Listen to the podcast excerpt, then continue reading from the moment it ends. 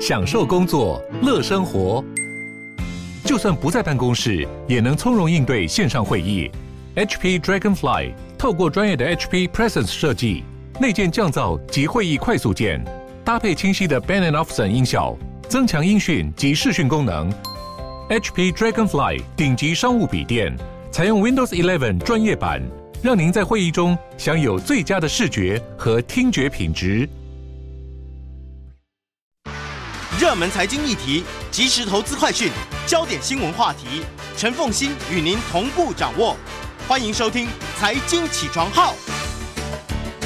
Hello，各位听众，大家早，欢迎大家来到九八新闻台《财经起床号》节目现场，我是陈凤欣。每周选书早起读书，今天要为大家介绍这本书，我非常喜欢哦。这两天我就跟我老公分享了书里头的内容，因为我很喜欢。我希望说，我们理解了这些心理机制之后呢，可以改。改更加的增进我们两个人彼此之间的关系。这本书是就近出版社所出版的《守密》，保守秘密的守密。在我们现场的是临床心理师苏逸贤，他同时也是出色心理治疗所的副所长，来跟大家谈守密这个心理状态。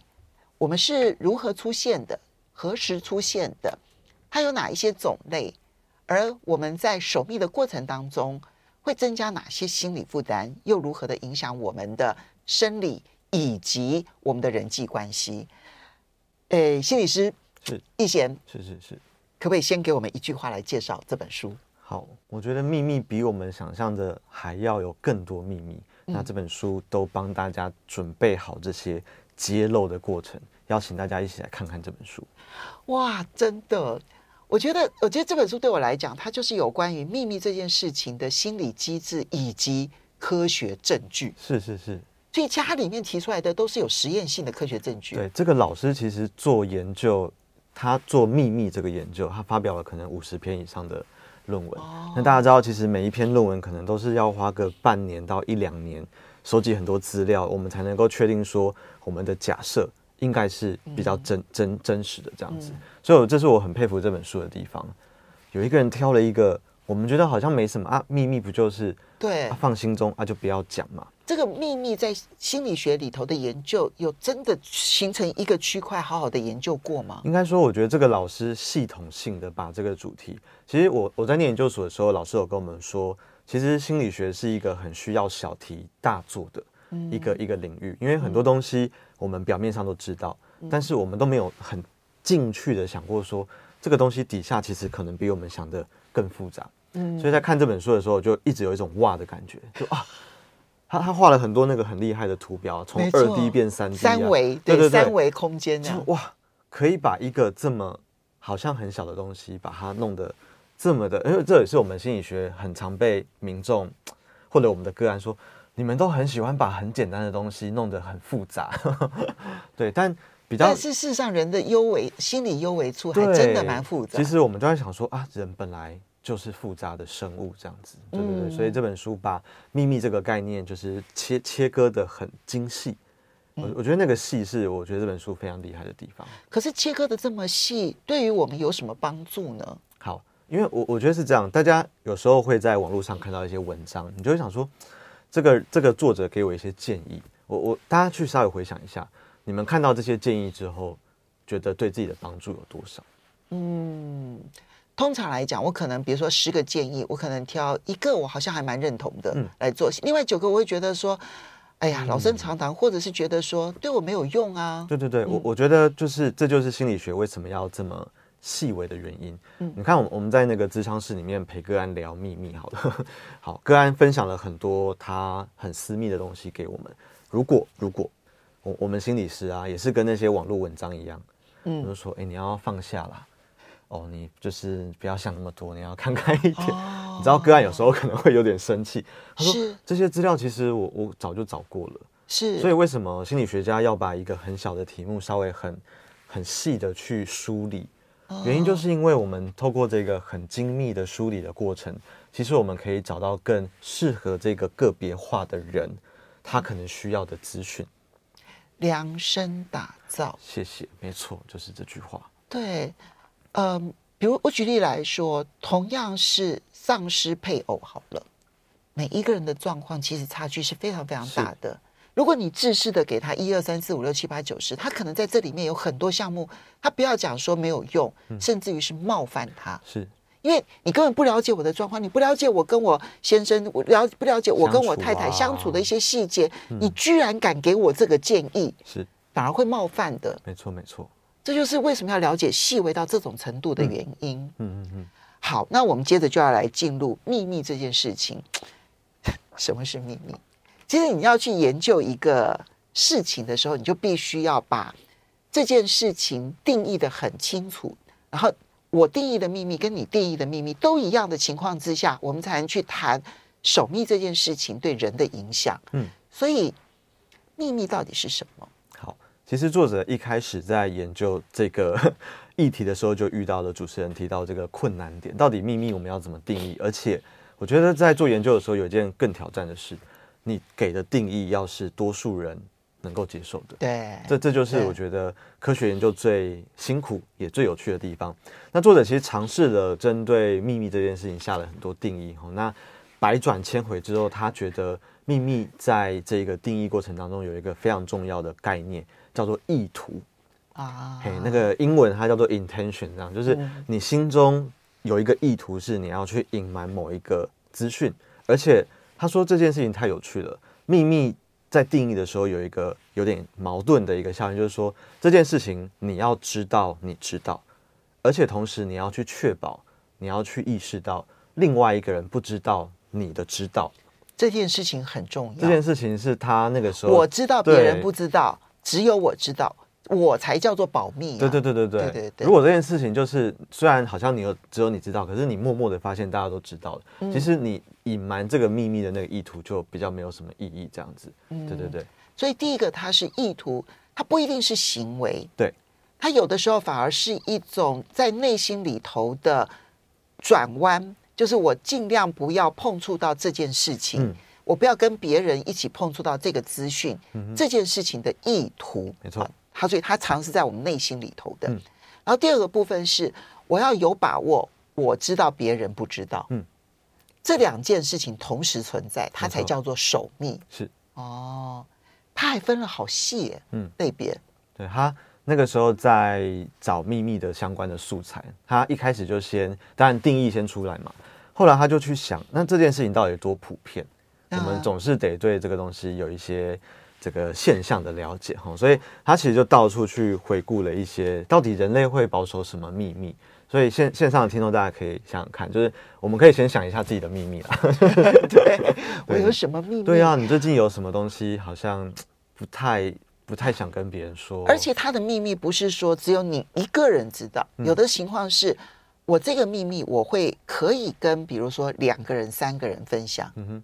但是我不要跟大多数人的分享，或者是不会跟当事人直接去聊到这个东西，这样子。对对，比如说，嗯，我可能我我的我要保，我跟我先生两个人共同保密，不让我小孩知道的秘密，这个也是可以的。没错没错没错，对。所以作者就发现，其实像呃财务，就是很多人会守密的，所以他会发现，就是你在公共场合问说，哎，你薪水多少？哎。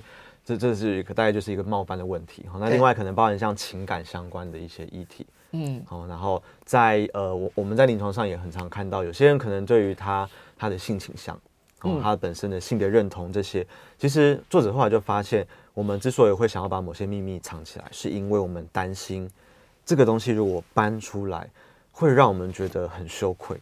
嗯，对，我们好像做错事情了，等等，对，嗯、所以其实我觉得每一个人大概都会有秘密啦，就是我们现场的每一个人，对，但我们每一个人是不是会因为这些秘密真的影响到自己的心理健康？这这是作者其实还蛮在意的一件事情。他把秘密分成三十八类哦，然后呃，我我们没办法细念，比如说 伤害另一个人啦、啊，使用非法药物啦，习惯成瘾啦，偷窃啦，违法行为、自残、堕胎、创伤、说谎、违背他人的信任、渴望爱情、对爱情不满、外遇念头、精神出轨、实质出轨、交往的对象对伴侣不忠，然后对社交不满、对身体不满。对心理问题所扰，或者在职场上面或学校里头有不当的行为，或者表现不佳，然后对职场不满啊，等等等等等，里面有很多很多的类别，三十八种，我不一一的去细数。但我觉得他比较有趣的是，他去调查了五万人，然后去看这三十八项、三十八类的秘密，你知道吗？平均平均每一个人有十三项、十三类的秘密。可能部分或者是完全不对别人说，而且有百分之九十七的人，目前至少都还有一项秘密一直保持着，不愿意跟别人说。我们稍微休息一下，马上回来节目现场。欢迎大家回到九八新闻台财经起床号节目现场，我是陈凤欣。每周选书早起读书，今天为大家介绍的是就近出版社所出版的《守密》。我们每个人都有秘密，而且我们从小可能就会有秘密。嗯，在我们现场的是临床心理师，也是出色心理治疗所的副所长苏逸贤，苏心理师。嗯，逸贤，我们就要来谈一下，就是每个人看起来他做的调查，似乎每一个人都有秘密，而且所拥有的秘密种类还蛮多元的哈，不是说只有一种的秘密。但我们接下来其实就要来讲说，什么时候开始人类有秘密？而刚刚我们提到说，秘密有一个基本概念，就是。我知道我有一些资讯，然后你不知道，嗯，我意图让你不知道，嗯，这是在什么时候开始有的行为？我觉得这个它这里面哈，因为是从婴儿开始说起，所以这个对于教育，我觉得帮助也非常大。哎，我们来看儿童是怎么发展出秘密的。嗯，不知道大家如果就是有有带过小朋友长大的话，你会发现小朋友在慢慢长大过程当中，会有一段期间特别可爱，就是。他会觉得他秘密的做了一件事，然后你一定不知道。可是你你是你作为一个冷冷静的大人在旁边，就是看在眼里嘛。对。可是小朋友会非常天真的觉得他的行为你是意图不到的。嗯。那这这个发展历程，就是心理学家其实很早就发现，因为我们发现从小朋友那个比较天真的状态，慢慢的长大之后，他会长出一个东西，在这本书里面那个叫心智理论。嗯，哦，这个 theory of mind 这样，就是我知道我在想事情的时候，那是我的。那另外一个跟我不一样的人，他会有自己一个想事情的方法。那这两个之间是会互相影响的。嗯，对，所以很多时候这个发展心理学家会设计很多很有趣的小实验。哦，比方说这个把这个玩具藏起来，那有的是我们藏给 A 小朋友看，然后小朋友就看到了这样子。那我我们再去那个请 B 小朋友过来，然后呢，这个 B 小朋友找不到玩具啦，然后 A 小朋友就会天真的觉得说，哎，B 小朋友一定要知道玩具已经被藏起来啦，因为他刚刚没有意识到说，其实 B 小朋友并没有参与到后面的这个过程，这样对，所以作者在这个秘密的这个研究里面就发现，哎，其实我们要能够保守秘密，这个心智理论还蛮重要的，我要能够去感觉到。现在我要藏的这个秘密，我我要怎么样让你不知道？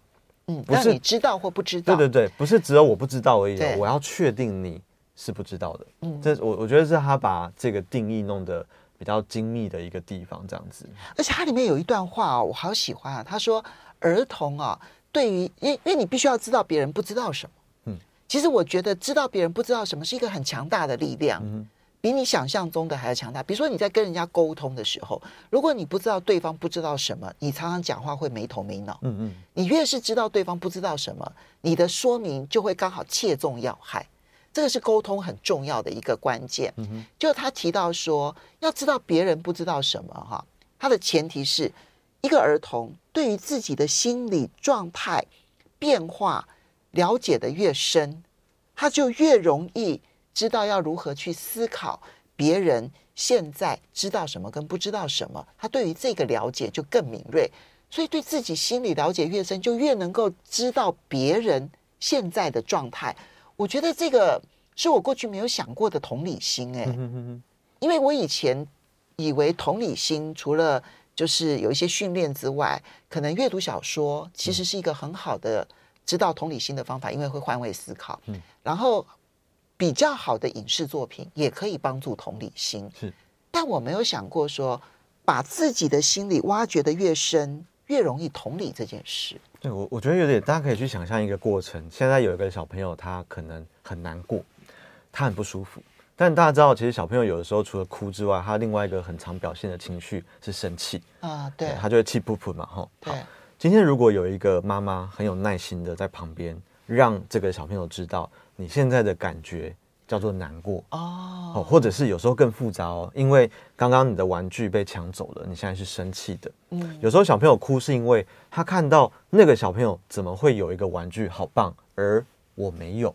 那妈妈会过来跟他说：“你现在的感觉叫做羡慕。”好，当孩子慢慢的对里面的感觉越来越清楚，知道原来这个感觉叫做难过。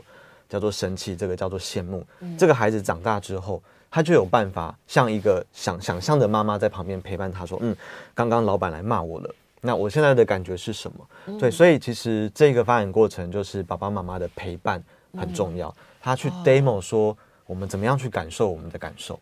所以父母在使用的语言上面。越增加很多在心理变化上面的一些说明，嗯、比如说，嗯、哦，你现在了解了，你现在知道了，嗯、现在你的情绪是这样子的，你知道在这种事情上面会让你觉得受伤，嗯、你觉得那个伤害好像就跟你的皮肤受伤是一样的，类似像这样子，他对于自己的情绪察觉就会更清楚，对，也更容易察觉别人的情绪。我们看到华人的文化，有时候那个小朋友哭啊，那个爸爸妈妈可能就说不要再哭了。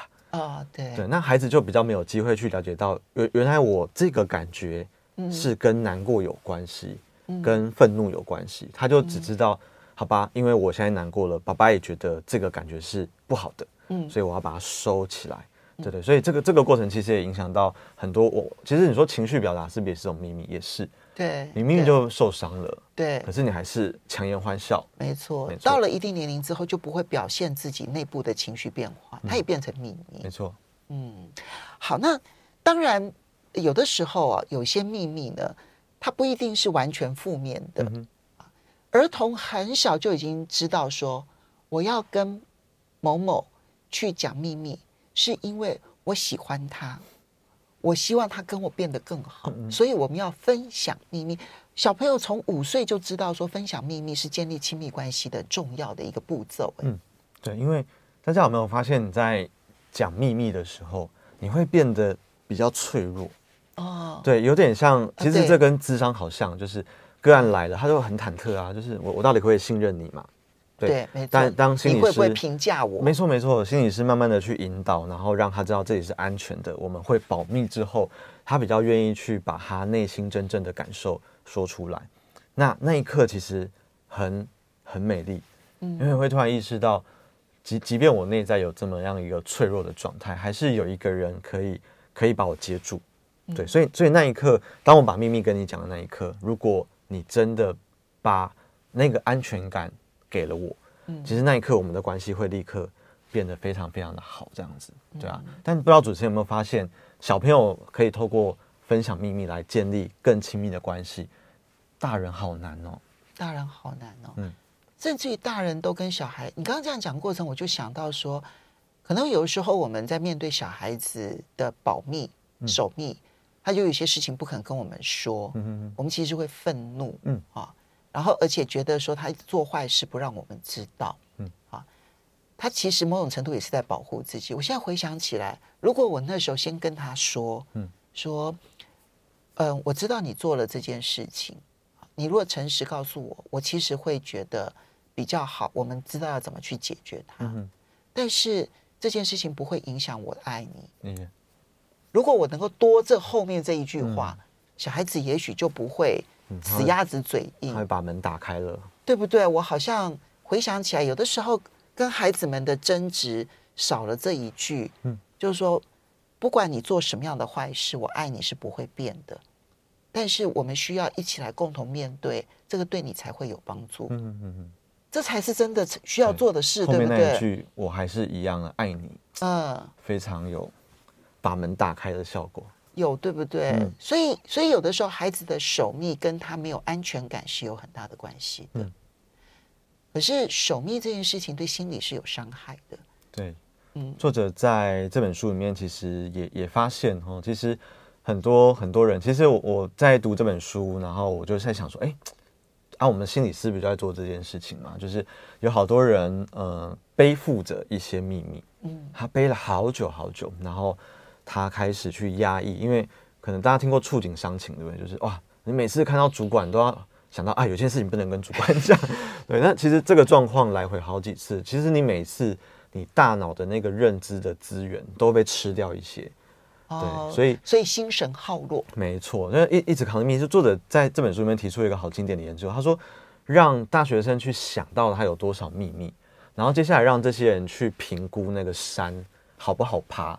他发现就是想到越多秘密的人，越容易高估这个坡度的那个陡峭程度，他就会觉得这个山太陡了，我不想爬。对，或者爬起来会就很困难。对，就是哇，光是意识到你有秘密。就会影响到你看事情的角度、困难程度。没错，没错，对。Oh. 所以，我我觉得秘密最辛苦一点，大概就是你你要一直去压着它。嗯哼，对对对，这个这个东西，我觉得在我们心理学里面，不管你定义它是秘密，或者是某些不能说的感受，uh. 其实两个结果，就我自己的观察，第一个就是外爆。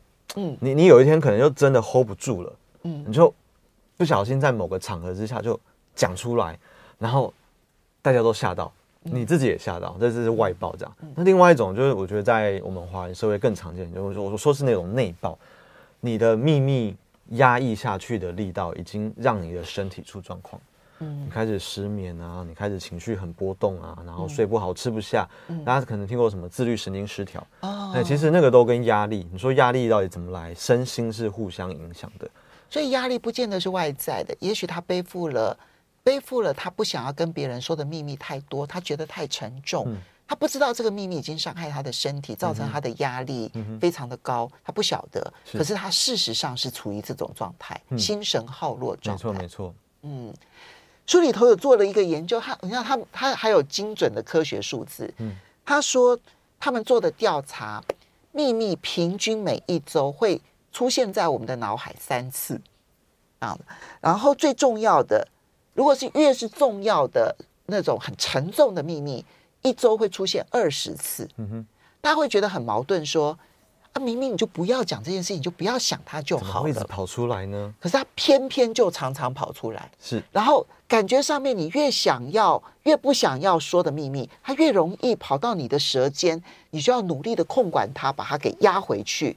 这就是导致我们。在认知上面耗用太多，你就是耗电耗的太厉害了，所以守密这件事情呢，它带给心理上面的压力非常的大。那我们要稍微休息一下，等一下回来了之后呢，我们要做哪些事情可以缓解我们自己的秘密背负的沉重感？我们休息一下。马上回来节目现场，欢迎大家回到九八新闻台财经起床号节目现场，我是陈凤欣。今天在我们现场的是临床心理师，也是出色心理治疗所的副所长苏逸贤苏心理师，也非常欢迎 YouTube 的朋友们一起来收看直播。因为今天要为大家介绍这本书哦，我觉得在心理状态的调试上面是很重要的一本书。我们心里头都有一些秘密，可能造成了我们心理的负担，也可能会影响我们的人际关系，因为。我越是逃避去跟某个人说某方面的事情，我就会形成跟他沟通之间好像在回避某些状态，嗯，最终就会让对方觉得我似乎不信任他，我似乎好像在跟他好像就是那个关系上面有距离，他就会造成人际关系的障碍。所以，父母跟子女、夫妻之间，然后好朋友之间、同事之间。其实那一种守密，有的时候会形成人际关系的障碍，所以它要不就是造成人这个人的身体障碍，要不然就是人际关系的障碍。所以我要怎么去面对保密这件事情？秘密能分享吗？我又应该怎么看待我所保有的秘密，然后不会造成我身体伤害？我觉得作者在那个我们刚刚有聊到那个立方体的那个概念，也许在这一个地方可以跟大家做一个分享。这样子，嗯、好，那作者就说。你在想，你扛着一个秘密，你扛了好久，你好累哦，你到底该不该说？他提出了三个分析的角度，对，所以大家可以把你的秘密写下来，然后透过这个架构来思考一下。第一个是他提到的是，你可以先去思考一下这个秘密本身的那个道德性有没有非常非常的严重。小时候考试作弊，哎，好类类似这种，对对对，好，他就不道德嘛，对不对？那作者就说，第一个让你去评估他道德强烈的程度啦，就是违背道德的程度这样。那他觉得这个分析的重点是你自己到底过不过得去？嗯，对，就是比方说你好像呃，有些人就会说童年无知嘛，对，说哎、欸，过去的我不懂事。嗯，那如果你能够从这一次的经验当中汲取教训，其实你把这件事情说出来，你反而会获得很多人的那个认同，就哎、呃，你你长大了。虽然小时候我们做了一些不好的事情，对，但这件事情好像不一定会你所想的那么的负面。所以这个不道德啊，它里面其实有它的那个不道德程度跟时间的久远程度。小时候的作弊跟昨天的外遇哦，哦是两种完全不同的事情。对对对对对对。所以虽然同样是不道德。至少在心目中觉得，心里头觉得不道德。可小时候的作弊跟昨天的外遇是刚好，他他可能那个在坐标位置上高低就差很多。不一样，对对对对对。所以第一关其实是我们我们自己内心那个道德错误的程度的一个判断。那第二个作者邀请我们去思考的其实是这个秘密会不会影响到我们跟别人的关系。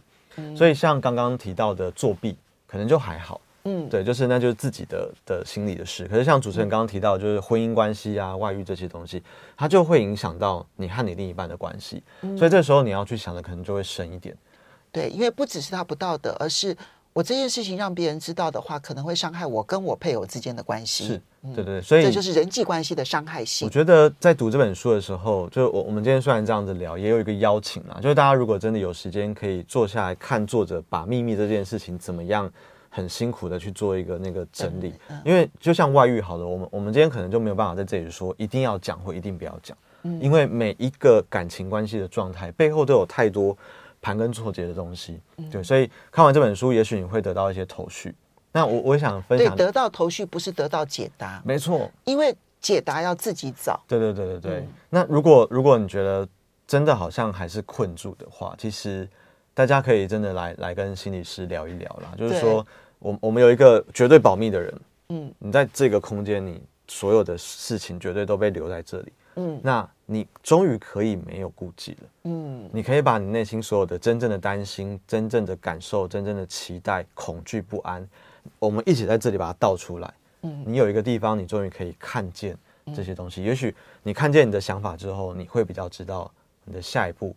你到底要不要说？你要怎么说？嗯，那如果你不说的话，那后面的那个影响是什么？嗯，我们都先看清楚，这样子。这是第二个部分，人际关系。好，那第三个作者问说，这个秘密到底要不要说？他提醒大家的是，这个秘密是否跟我们的个人或职业有一些关联性？比方说，呃，像像我的工作，我的工作就大概就是得大量的守密，真的 对，所以。我我有发现一件事，其实心理师或者是身心科医师，就有有些人会说，这是一个很高度耗损的工作，因为你藏了太多的秘密。对，而有一些秘密可能有道德性，有些秘密可能有人际关系伤害性。而且你知道你不能说，嗯，对。那呃，我们有些心理师就是下班之后还是在想这些东西。嗯，哦，我今天听到一个状况，然后我觉得哇。非常的 trouble，然后想说下班不要再想了。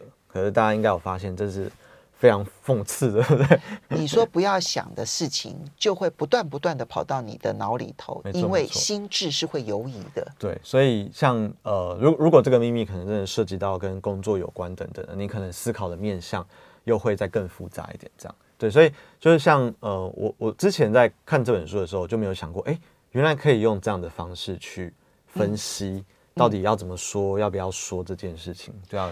所以，如果他是属于道德性的问题的话，他说不说之间的关键点是羞愧。对啊。如果是人际关系的话呢，他的关键点在隔绝。我担心我会造，嗯、我会被孤立这样。那有关于这个，就是这种在职场上面这种工作上面所得到的一些事情的那些秘密，他所得到的一些问题是。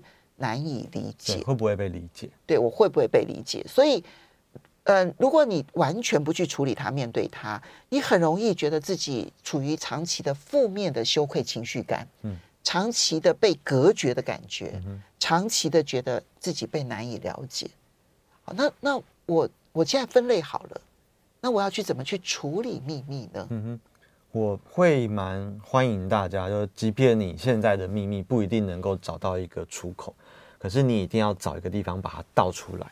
所以我我我会蛮邀请我的个案，就是其实书写是一个非常好的倒出来的过程。它里面有提到这个方法，写日记，你就写出来，然后当然你把它锁起来啦。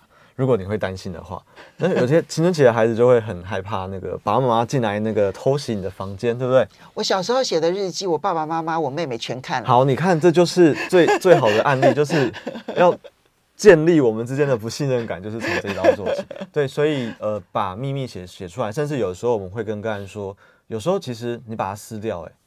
如如果你你觉得写完了就撕掉，你需要一个情绪的出口，不管是撕掉，或者是你你去那个你们家的庭院啊，把它埋起来。但重点其实是那个讲出来的过程，嗯，那个道出来的过程，就是有时候为什么咨商会有帮助？因为你可以讲，而且无顾忌的讲。其实有的时候很好玩啊，就是他不见得要对方给你什么答案，是。说出来就好了。对，因为只要在你一个放心的一个环境当中，对方是让你放心的人，你说出来了，嗯，就解决了。对，因为智商心理师也不会给你什么答案的，其实，因为我们没办法为你的人生负责，但我们可以陪你把找答案的路上需要的素材找出来。嗯，对，所以我我觉得针对秘密这个主题，第一步绝对是倾诉。嗯，那倾诉有很多种形式。哦，那其实呃，刚刚很多网友在那个留言区有提到，对不对？有时候你想被听见你的秘密，因为你觉得好沉重，那你可以写信给马克嘛，对不对？你可以，你可以到一个安全的地方，用匿名的方式去分享你的秘密。你会发现一件事情，原来有蛮多人和我经历了类似的处境。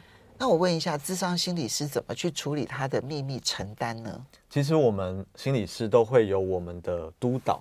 哦，督导有点像我们的老师这样子，就是我我们在接案的时候遇到的一些困难点，我们会稍微整理一下，去找我们的前辈哦，去去请益这样子。所以你们其实都需要出口，对不对？对啊，可见的每个人都需要出口，但是方法因人而异。我觉得一定要阅读完这本书之后，找到头绪，你就会知道怎么去思索自己的处理了。要非常谢谢苏逸贤心理师。